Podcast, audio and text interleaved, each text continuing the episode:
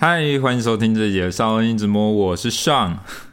好久没有自己一个人录音了，而且我也很久没有在呃现在这个时间录音了，因为呃，毕竟我我就是一个小资 Podcaster，所以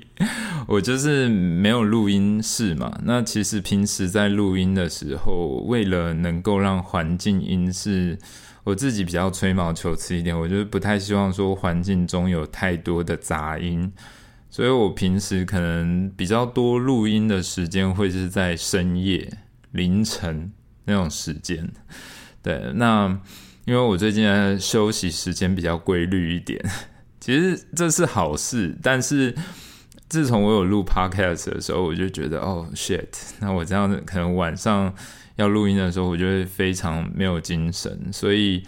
呃，我录我录这一集的时间是在下午的时候。那如果在收听的过程中有一些人车或者是远方的小孩在大叫之类的，就是请大家多多包涵了，好不好？对啊，那很久没有自己一个人来跟大家聊天，就是不知道你们最近过得好不好。嗯，我昨天呢接到了一个朋友的电话，然后这个朋友他就是很坦白的跟我说，他最近过得不是很好，那他可能身心有一些状况，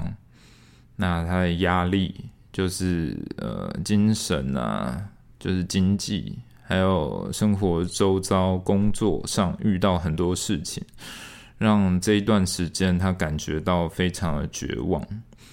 那我们大概聊了将近快一个小时的时间，我其实跟他讲了蛮多我自己的，就是以一个过来人的经验，我跟他聊了蛮多内容的。对，那为什么我会说是过来人呢？因为其实我今天想要跟大家聊的这个主题呢，就是现代人的心理文明病，因为。像我 I G 呃也是有一个加了蛮久的一个 I G 的，呃推特叫推友，I G 叫什么？OK，反正就是一个网友。那我们两个其实互相 follow 彼此蛮长一段时间，但我们也都没有见过面。那因为刚好前段时间的时候，我也是在他的线动看到了他有贴出一些书单。那这些书单可能是比较比较关于说童年阴影啊，或者是嗯成长内耗焦虑的一些书籍，这样。那我就跟他分享了几本，我也是觉得对我而言蛮受用的书，这样子，对啊。然后我其实真的觉得说，现在的人好像。现在的人活在一个就是这么高压的生存环境里面，我们每天可能要面对各种各式各样来自四面八方的压力。我觉得其实大家其实，在心理健康方面都或多或少会有一些状况，的？以前你好像听到一个人去呃看身心科，或者是去看精神科的。频率没有像我们现在来的那么普遍。我觉得以前对去看精神科的人，好像都会有一些误解，的，就是会有一点点把看精神科或者身心科联想到说，哎，你是不是精神有问题？你是不是神经病之类的？但是。其实，随着这几年越来越多的心理学的蓬勃发展，那还有包含说很多关于自我觉察的一些课程，就是你要自己去想办法去找到一个出口，去排遣你的一些内在的问题，这样才会是一个相对比较健康的一个生生活方式啊，对啊，那。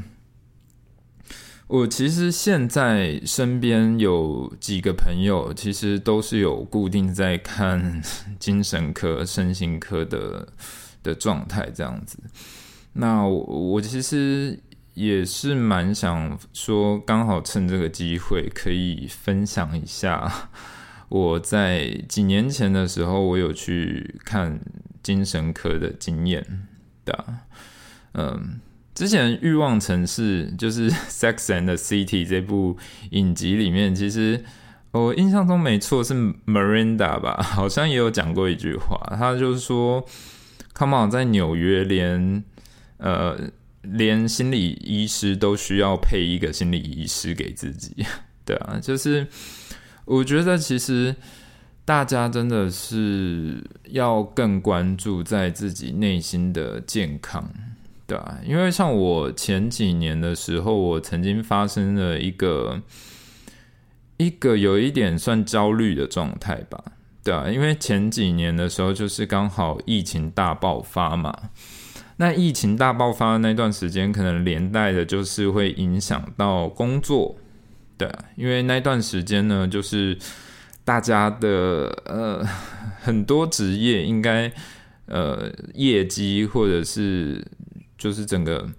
生意上都有受到蛮大的影响，所以其实那一方面就是在当时的时候，我工作方面我就蛮焦虑的，对啊。然后呢，同时就是当时我有一个交往对象，那刚好我跟他是远距离，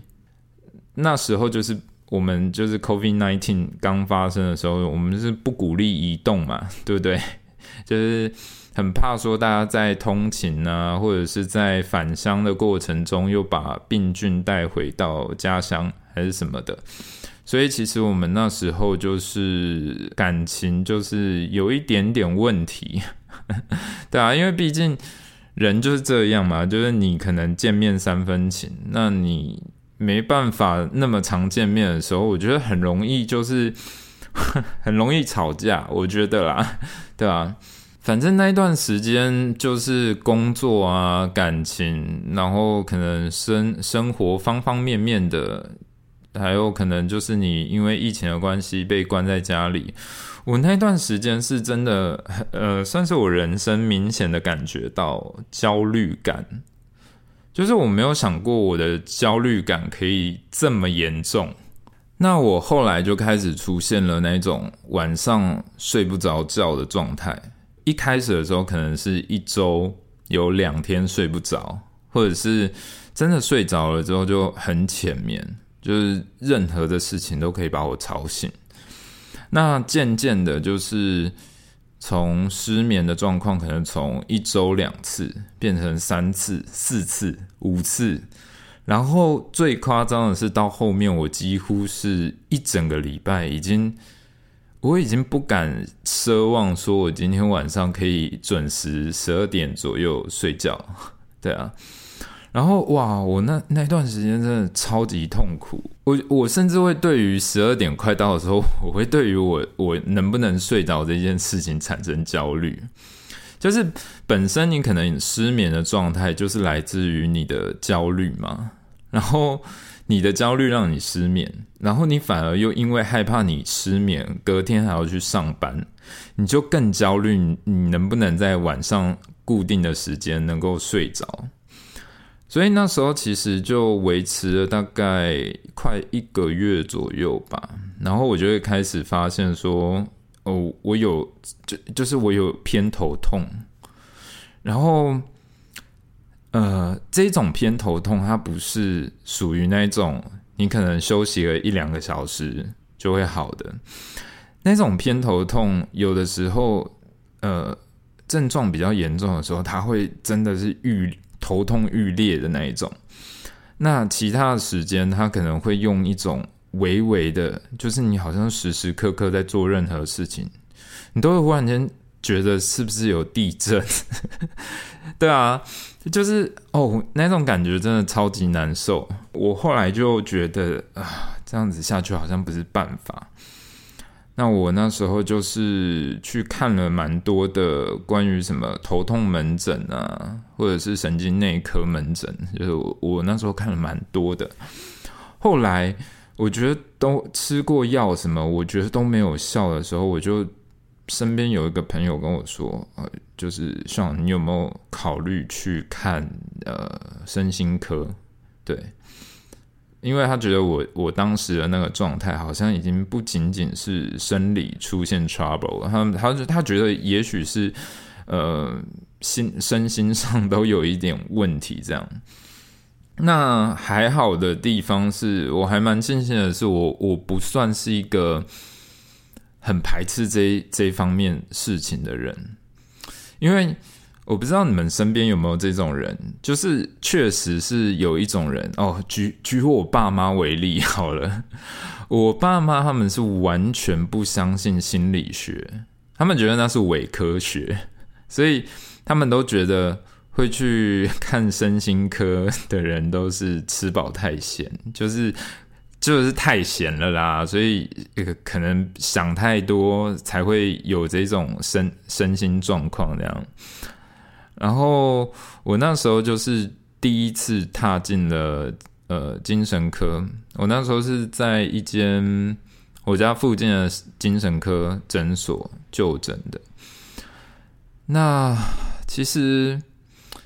第一次看的时候，就是医生他就有跟我问了一个问题，我印象蛮深刻的。他其实会先，他会先把我带到一个小房间，然后他会有一个类似类似助手的人。那那个助手他会呃先去询问，有一点像心理智商，但是心理智商他可能会引导你去想一些事情，回忆一些童年还是什么的。那那个助手，他他不是心理咨商师，所以他不会讲这些嘛。他就是会问我一些我生活最近的压力，然后状况，然后就是听我讲这样。然后呃，我就觉得，既然我我我来这里是要解决我的问题，所以其实我当时是很诚实的，因为我其实是蛮相信心理的心理学的这个医疗体系的。对，所以我当时就是据实以答。那我我把我心里很多真的，我可能没办法跟家人、朋友，甚至是呃恋人说的一些我我内在的焦虑感，我就是全部告诉他。然后后来我状况稳定之后呢，他就把我带进去诊间，他就呃就是把我的描述。就是全部记录下来，然后给我的精神科医师看。那我的精神科医师他当时稍微初步的问了一些我的当时的失眠状况啊，或者是一些我的呃呃头晕头痛的那个状况，持续多久啊，什么什么。那大概到了一个段落之后，那个精神科医师他就有问我说：“上你。”会感觉压力非常大吗？然后 我那时候说不会啊，我觉得不会。我觉得，嗯，我觉得确实现在生活中是有一些困境，但我没有觉得压力很大。啊然后，哦，我 shit，我真的完全忘不了那个医生当时的那个表情，因为那个医生是男生，然后他当时就是用一种。呃，尴尬也也没有尴尬，就是不失礼貌的一个微笑。然后他就双眼四目相交看着我说：“上，这就是问题了，这就是你为什么会不舒服的问题，因为你一直在告诉你自己，你你扛得下来，但其实你的身体已经在跟你发出警讯了。”你的思想，你的大脑一直在告诉你，你还可以 handle 得了你现在发生的事情，但你的身体已经受不了了，所以你的身体在跟你做出一些生理上的呃反应机制。对，哇，我当时听到这个这句话的时候，我真的是有一种当头棒喝的感觉。对我觉得。顺便在这里再重新证明，帮那个呃忧郁症患者再重新证明一下，就是好多人都会觉得说，忧郁症的人好像是 最经典的就是那个不知足，就是对啊，大家都知道谁说的嘛，就是好多人会叫忧郁症的人要呃知足一点，然后对啊，想开一点啊，人生还很美好啊，等等之类的。但是或或或者有些人会觉得说，呃，有一些精神内在状态很需要去就诊的人，有些人会觉得我这些人是呃抗压性很低。但医生当时跟我讲的那一句话的时候，真的对我来讲是一个晴天霹雳。然后我就觉得哇，我我没有这样想过，诶，就是原来有可能是我们的大脑一直在告诉我们，我们撑得下去，我们没有问题。但其实我们的身体已经受不了了。那当你的身体已经受不了的时候，它会产生一种内分泌的失调。那这样的失调呢，就会开始反映在你的反复失眠，或者是你开始会有一些身体的状况，对啊，什么胸闷啊，甚至有的比较严重的，可能会有呃四肢无力之类的。对，那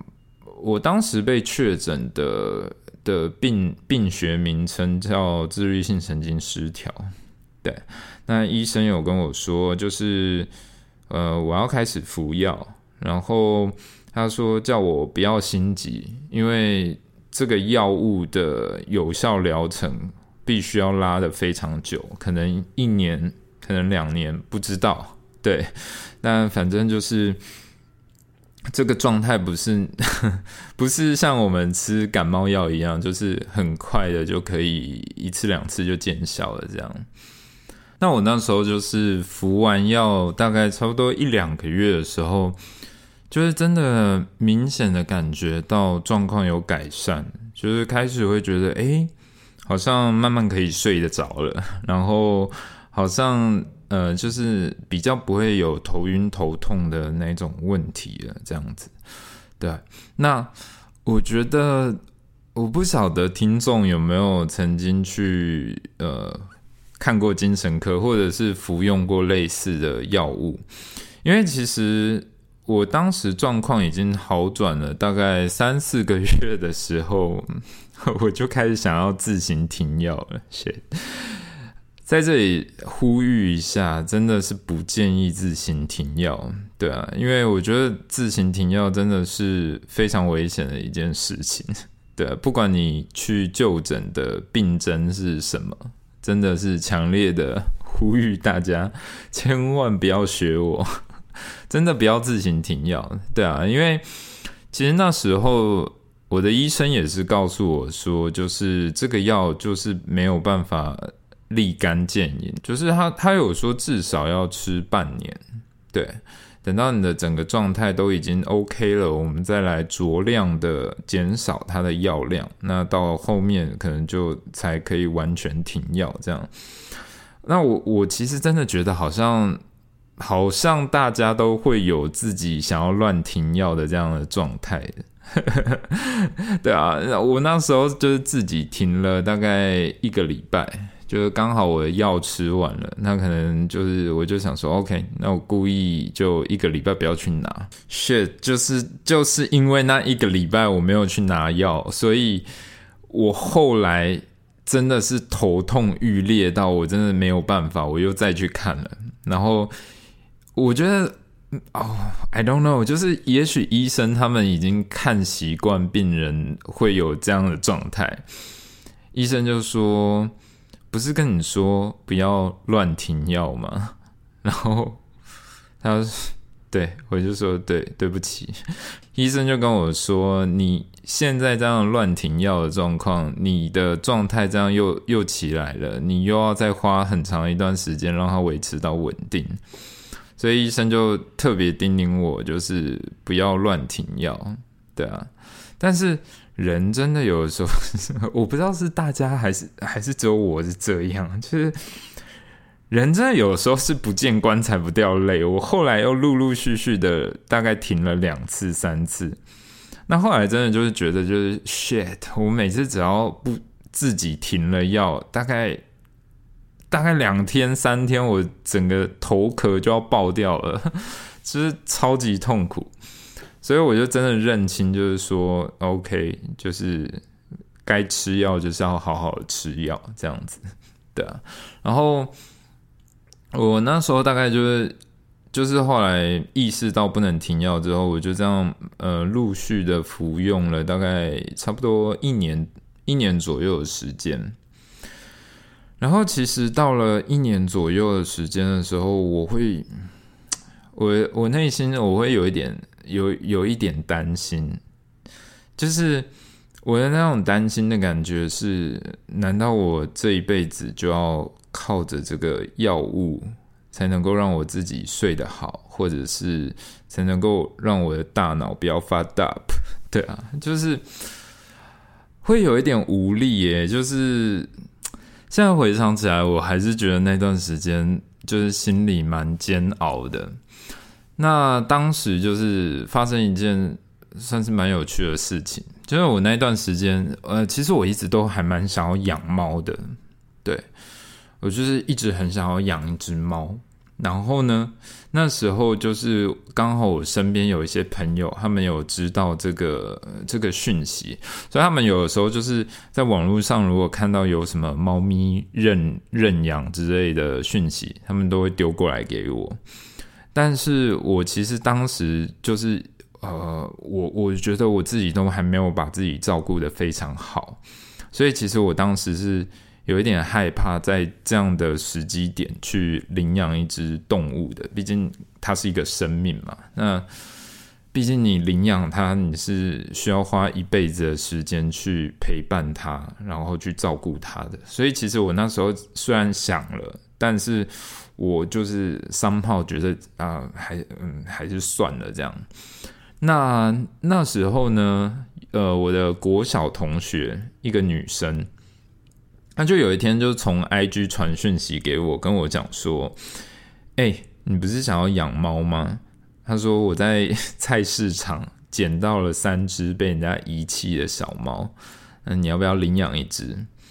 我就说，我觉得我现在可能没办法。但我可以去看一下，然后啊，shit！我觉得我我们这我们这种人真的就不能这样 去看了之后，真的就我那时候就去看了，然后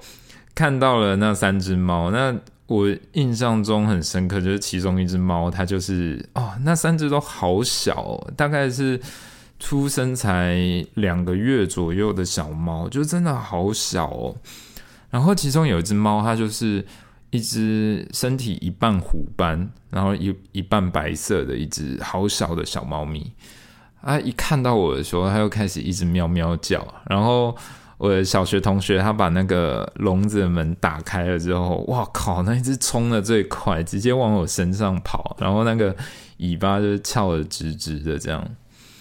那我当时就。我当时就融化了嘛，对啊，我就觉得，对啊，我就觉得也许也是个缘分吧，对，所以后来我就跟我的同学说，好了，那让我想一想，呃，嘴巴上是这样讲，但隔了一个月，我就去把那只啊，其实好像不到一个月，不到一个月，我就去把那只小猫接回来了，对啊，然后不知道大家有没有听过？动物疗愈这件事情，对，就是可能有一些呃自闭症，或者是有一些呃身心状况也是有有问题的人，好像听说在国外他们是有动物疗法的这件事情，就是可能透过狗狗或者是猫咪一些呃能够比较。比较开心去跟他们互动的人，能够减缓一些人他们在内在的压力啊，或者是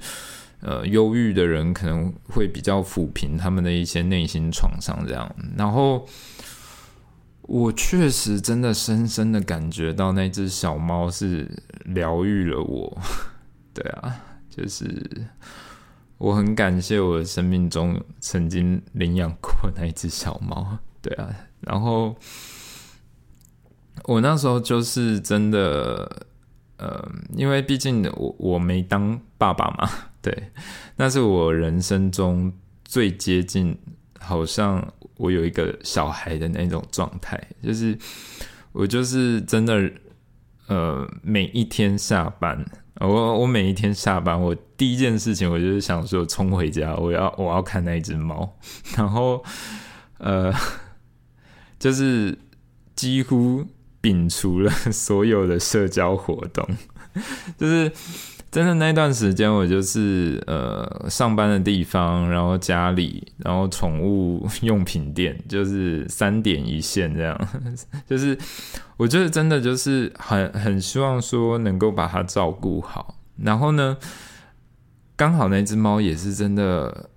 我不知道诶，就是我不知道我何德何能能够拥有它。它就是它是一只非常亲人的猫咪，然后。呃，不会搞破坏，然后呃，上厕所就只会固定在猫砂上，然后呃，就是你叫它，它就会马上竖着尾巴这样过来蹭你，就是啊，我真的不知道我何德何能能够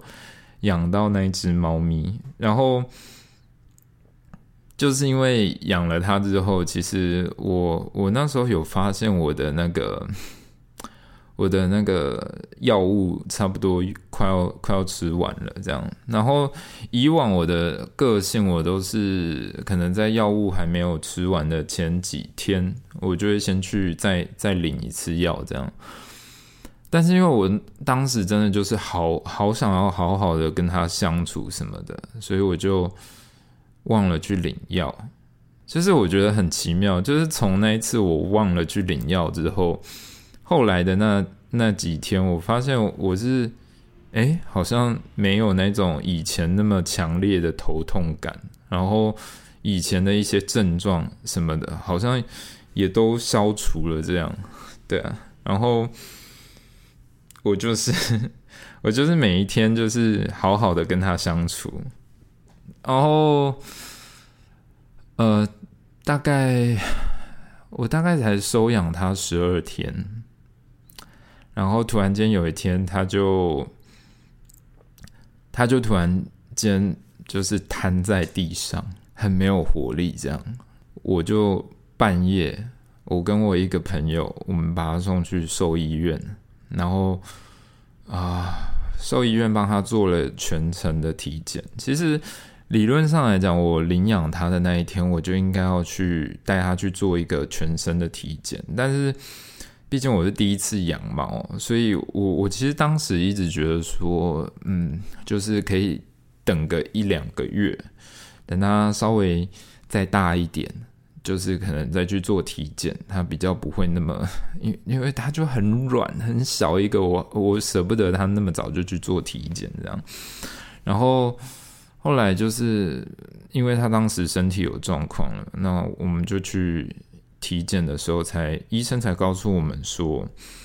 呃，这只小猫呢，它有先天性的造血功能异常，就是他说这个是突发性的，就是你们基本上没办法做任何的事情，对啊。他说这个就是你们要你们要治疗的话，可能也没办法把它治治好这样子。对啊，那医生就说，那就是先给他用用点滴，然后呃，看看他明天的状况有没有办法好转这样子，然后呃，我们就就就 OK，对，然后结果后来隔天医生就打电话来，就说小猫咪走了这样子，对啊，然后 血就是。就是我觉得，我我我就是真的很，我真的觉得就是很感谢在人生的那段时间有那只猫的出现，对，因为我觉得它确实是彻底的疗愈了我，对啊，然后呃，当然后来可能可能比较比就是在他。离开了之后，我其实后来才知道，其实很多，特别是野猫，他们可能他们的的，就是很多野猫，他们是没有办法活过三个月的，他们可能有身体里面有一些基因的缺陷还是什么的，somehow 就是他就说，就是后来我慢慢去接触了很多关于养猫的资讯，我才知道其实很多小猫它们其实活不过三个月是蛮常发生的事情，对啊，然后。那后来我有问那个我的小学同学，我是说，那另外两只被被别人收养的猫咪还 OK 吗？然后另外那两只就是完全没有问题，就是活得健健康康的。对。然后我小学同学就是知道我我蛮难过的，但他就有半开玩笑的跟我说：“你会不会后悔选到 那一只？” 对啊，就是。他就说第一次养猫就遇到大魔王，对，那我就说就是不会不会后悔啊，就是至少就是他有陪伴了他人生中很短暂的一段时光，然后至少至少让他离开这个世界的时候，他不是就是在外面吹风淋雨这样子，对啊，那后来。后来那只猫离开了之后，我我很惊讶的发现，就是我很惊讶的发现，就是我我好像不太再需要去回诊，因为后来它离开之后，我就是身心的状况都还蛮正常的，那睡眠也变得很正常了，对啊，因为理论上来讲的话，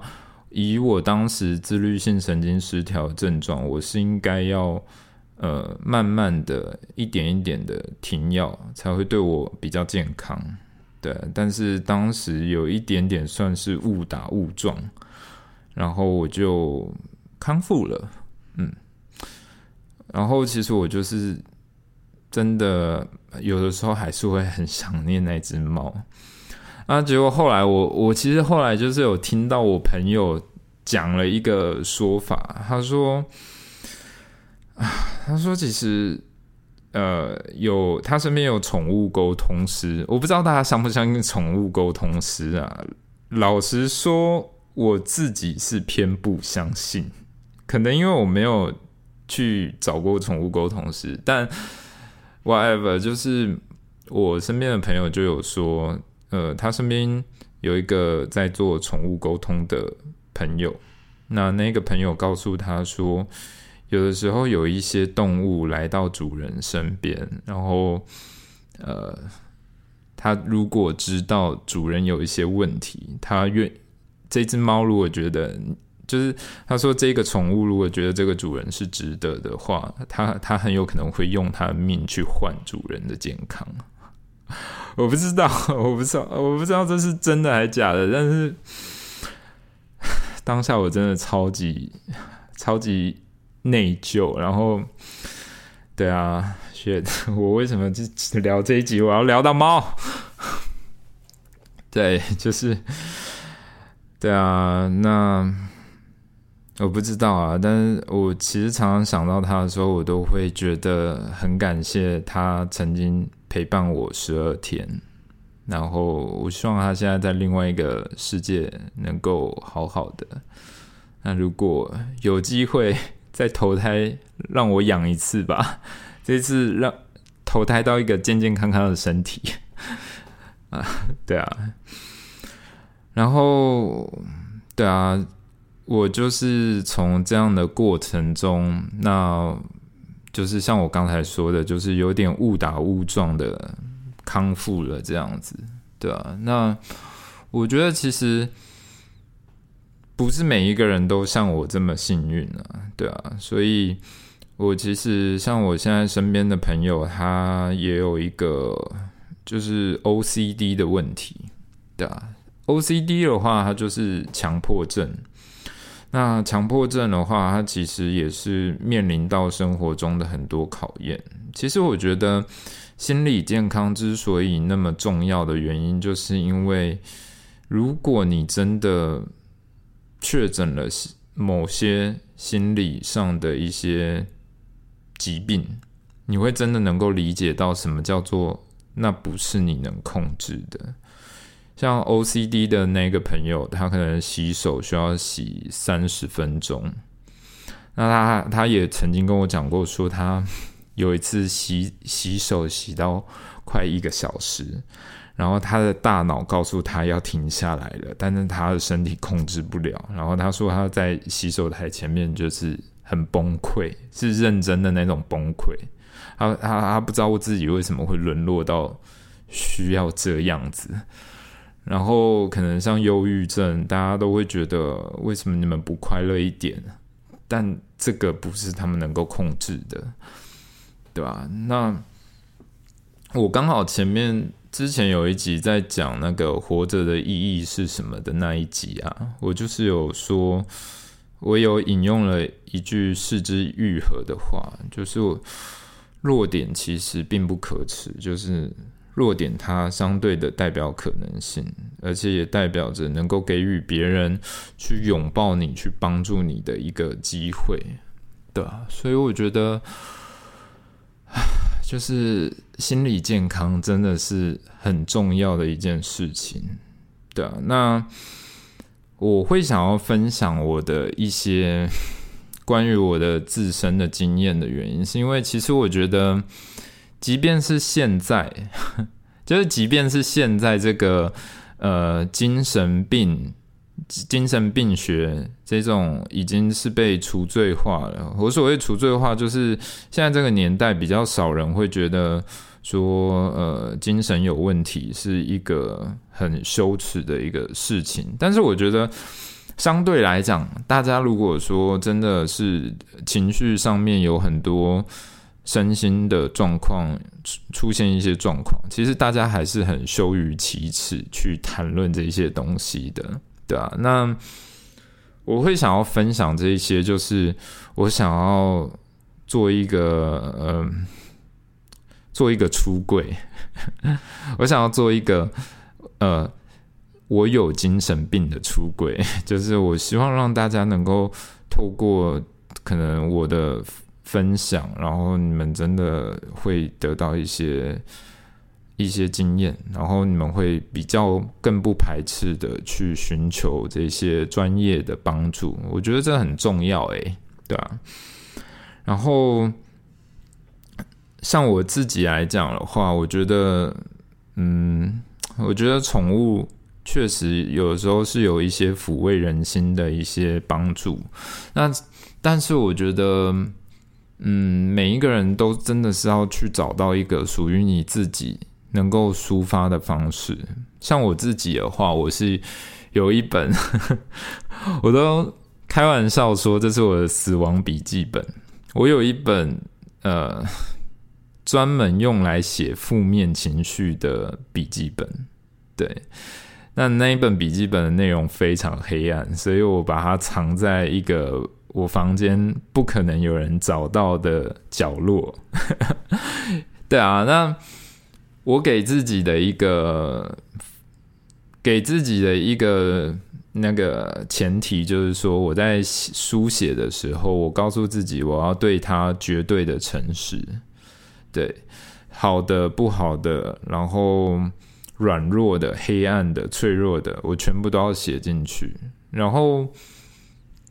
其实这件事情也是蛮多心理咨商师，或者是很多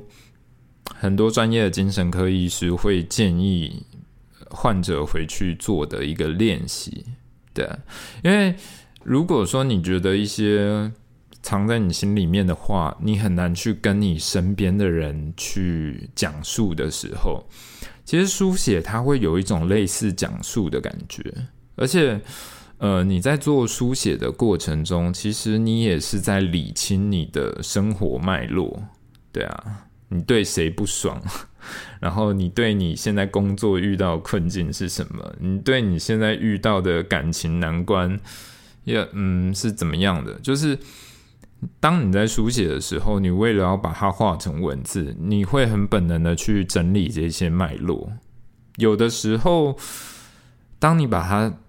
全部写完了之后，其实你会发现，哎，甚至有可能从书写的过程中找到一些你要的答案，对啊。那我觉得，其实，嗯，我不知道大家现在过得好不好，对啊，但是我是真的觉得说，假设说你今天生活中有很多难关，是你你觉得已经严重的影响到你的睡眠，或者是你的你的反应力的时候，我觉得